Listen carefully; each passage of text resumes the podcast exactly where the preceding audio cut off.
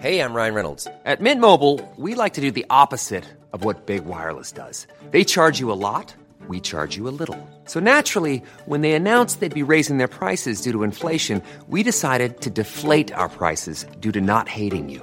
That's right. We're cutting the price of Mint Unlimited from $30 a month to just $15 a month. Give it a try at mintmobile.com slash switch. $45 upfront for three months plus taxes and fees. Promo rate for new customers for limited time. Unlimited more than 40 gigabytes per month. Slows. Full terms at mintmobile.com. Como enxerguei Jesus num salmão. Segunda parte. Comentário de Mari Persona. Tem uma passagem que fala que se o grão de trigo caindo na terra não morrer, fica ele só. Mas se morrer, produz muito fruto. Assim era a missão de Cristo nesse mundo. Ele tinha que morrer para que pessoas fossem salvas. E é disso que nós estamos falando aqui: da salvação daqueles que creem em Jesus, que creem que Ele na cruz carregou os nossos pecados, pagou ali por cada um de nossos pecados, resolveu de vez, de uma vez por todas, o, o problema do pecado, da glória de Deus que estava envolvida nisso também. O pecado foi uma, uma mancha na criação de Deus e, ao mesmo tempo, salvou os pecadores, aqueles que creem nele como Salvador. Mais uma passagem também, no capítulo 22 de, de Lucas, do mesmo Evangelho de Lucas, nós encontramos essa determinação do Senhor. Capítulo 22, versículo 37. Porquanto vos digo que importa que em mim se cumpra aquilo que está escrito. E com os malfeitores foi contado, porque o, que está escrito de mim terá cumprimento. Essa passagem com os malfeitores foi contada era uma profecia do Antigo Testamento, do Salmo 22, quando ele, ele clama: Deus meu, Deus meu, por que me desamparaste?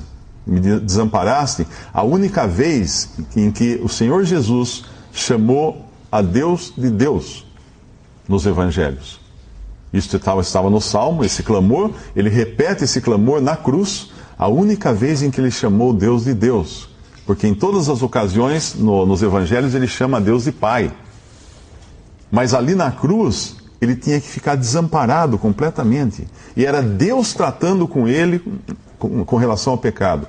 Ele recebendo o juízo, o fogo do juízo de Deus. É mais ou menos assim: eu mereço, como, como pecador que nasci, eu mereceria a condenação de Deus. Um dia eu teria que sair desse mundo, dessa vida, me encontrar com Deus e Deus olhar para mim e me lançar no lago de fogo com justiça com justiça. Nós, na sociedade, nós temos juízes para isso, temos polícia para isso, para exercer justiça. E um criminoso, ele deve ser condenado. Ele tem a pena dele. E Deus olharia para mim então e me condenaria ao juízo eterno. Agora, o que Cristo fez? Na cruz, ele assumiu o meu lugar. Ele tomou meu lugar. Ele tomou os meus pecados como se tivessem sido praticados por ele. E Deus, o que fez? O julgou ali, o condenou ali, derramou sobre ele toda a ira de Deus devido ao pecado. E ele então pagou. Pagou no meu lugar, para que eu não precise pagar, para que eu não precise ser condenado. Agora, isso vale para todos, o convite vale. Mas a salvação só para aqueles que crerem em Jesus como seu Salvador pessoal. Que crerem que Ele estava na cruz efetivamente substituindo você Nesta sala nós temos um número de pessoas e eu pergunto: será que você pode dizer de boca cheia, de coração, que Jesus é o seu Salvador? Não o nosso Salvador. Não o nosso. Ah, Jesus é o nosso Salvador. Jesus morreu por nós. Sim, morreu por nós, mas você pode dizer que ele morreu por você? Você pode dizer ele morreu por mim? Ele pagou os meus pecados, todos, na cruz? Se você pode dizer isso, você tem a salvação garantida pela palavra de Deus. Não por mim, pela palavra de Deus. Todo aquele que crê nele tem vida eterna. Deus entregou seu próprio Filho para que todo que nele crê não pereça, mas tenha a vida eterna. Isso a palavra, a palavra de Deus nos confirma e nos assegura. Mais uma passagem também, João 3, versículo 14. Quando eu comparei um salmão a Cristo, alguém pode ter ficado assim, nossa, mas espera aí, que comparação mais esdrúxula, né? Que coisa estranha, comparar um salmão a Jesus, né? Não tem nada a ver, né? Uma coisa, um animal, um peixe. Né? Mas saiba que a Bíblia tem muitas figuras de animais e aves que mostram, apontam para Cristo. E essa é uma delas. Quando havia, quando aconteceu uma desobediência entre os israelitas, Deus, como uma forma de discipliná-los, de, de, de castigá-los pelo seu pecado, Deus enviou serpentes. E eles eram então picados pelas serpentes, isso, isso lá no, no, quando eles faziam a sua peregrinação pelo deserto, eles eram picados pelas serpentes e morriam. Mas Deus, assim como Deus deu um juízo, e é sempre assim, Deus tem que ser justo e tem que julgar o pecado. Então Deus traz o juízo, mas ao mesmo tempo ele oferece o remédio, a salvação. E foi o que ele fez. Ele falou que Moisés deveria fazer uma serpente de bronze e colocar essa serpente de bronze no topo de uma haste e levantar essa haste com essa serpente para que todo aquele que olhasse para essa serpente de bronze fosse curado das picadas, das feridas das serpentes. E era o que acontecia. Todo homem que, que depois de ter sido ferido pela, pelas serpentes, olhasse para aquela haste crendo que ali estava a cura, a salvação, ele era curado. Deus o curava.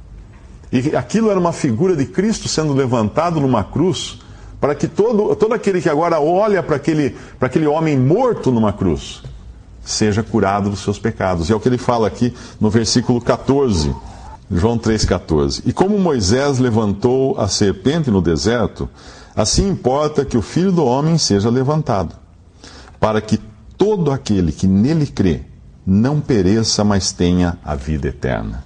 Porque Deus amou o mundo de tal maneira que deu o seu Filho unigênito para que todo aquele que nele crê não pereça, mas tenha a vida eterna. Porque Deus enviou o seu Filho ao mundo não para que condenasse o mundo, mas para que o mundo fosse salvo por ele. Quem crê nele não é condenado, mas quem não crê já está condenado, porquanto não crê no nome do unigênito Filho de Deus. Perceba que aqui diz que fosse o mundo fosse salvo por ele. Por ele. Ele não veio ensinar, ele não veio nos ensinar um caminho de salvação em que nós devemos nos esforçar, fazer isso, fazer aquilo outro, eh, praticar isso, praticar aquilo, deixar aquilo, deixar aquilo outro, para então sermos salvos por nossos esforços. Não. Sermos salvos por Ele. Por Ele. Ele é o remédio. Ele é o sacrifício que Deus intentava dar, entregar para a nossa salvação. E quando, quando nós vimos então uh, o próprio Senhor ser comparado, no exemplo que eu dei, a, a, a um, um, salmão né, que, que faz tudo para morrer e deixar então vida por causa da sua morte, graças à sua morte, como a semente que cai no solo e morre e traz vida, né? E vimos aqui a, ele comparado à serpente, ou a serpente apontando para uma figura de Cristo sendo levantado também.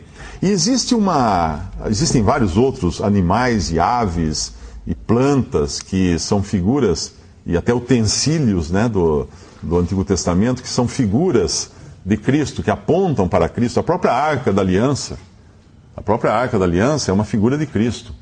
Então, essas coisas do Antigo Testamento, utensílios, a arca, animais, aves, apontavam para Cristo, para a pessoa de Cristo. Mas tem uma, uma figura que eu particularmente gostaria de falar sobre ela. Está no livro de Números.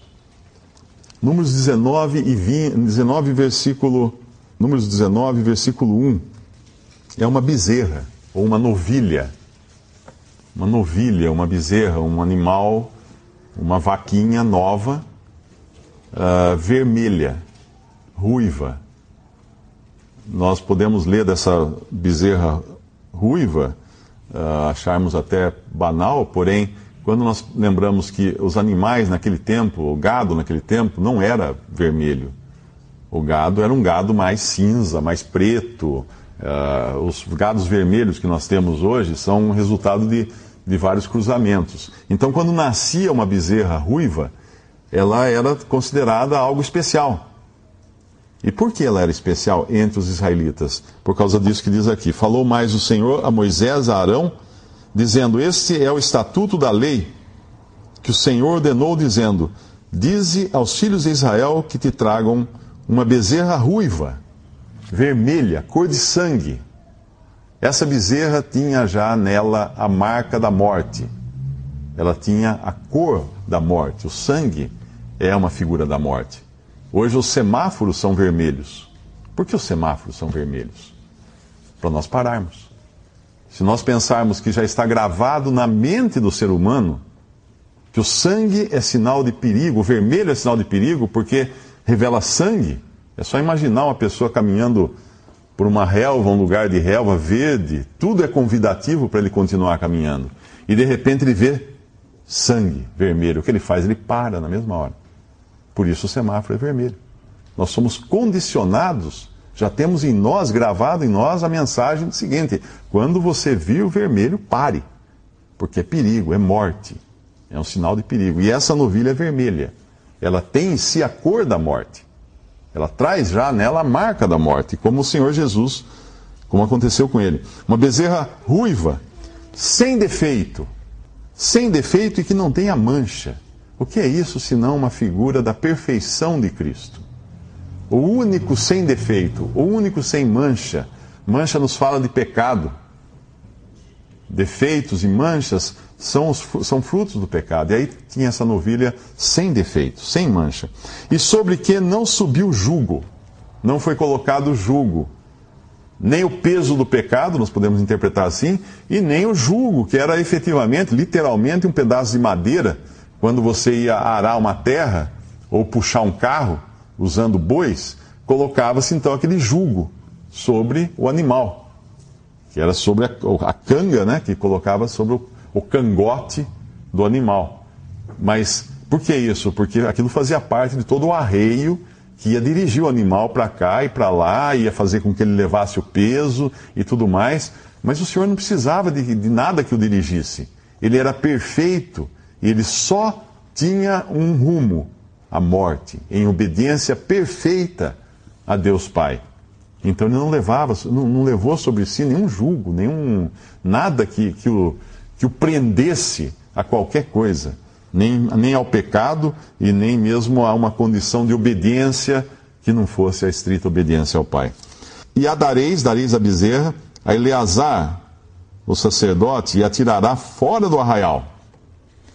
Tem uma passagem em Hebreus, capítulo 13, que diz que Jesus morreu fora da porta para levar os nossos pecados. Ele foi até Jerusalém porque ele sabia que lá ele devia morrer. Mas depois que ele foi condenado, o levaram para fora das, dos portões de Jerusalém para que ele fosse morto sobre o, o Monte Calvário. Os criminosos eram mortos fora da cidade, não eram mortos dentro da cidade, eles foram mortos fora. E essa bezerra era levada fora do arraial, fora do acampamento dos, dos israelitas, e se degolará diante dele. E era morta. Visite respondi.com.br. Visite também 3minutos.net.